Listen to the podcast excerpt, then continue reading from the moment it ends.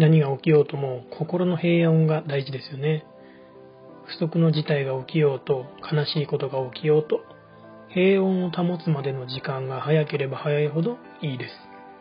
平穏でいればいいほどうまくいきます。悪いように思える事態も最善策が見つかるものです。僕はある日、突然事業がダメになってしまったことが何とかあります。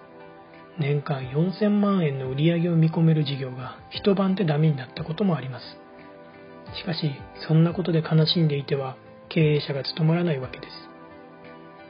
心が平穏であれば問題は大したことがないのです。さっと解決できちゃいます。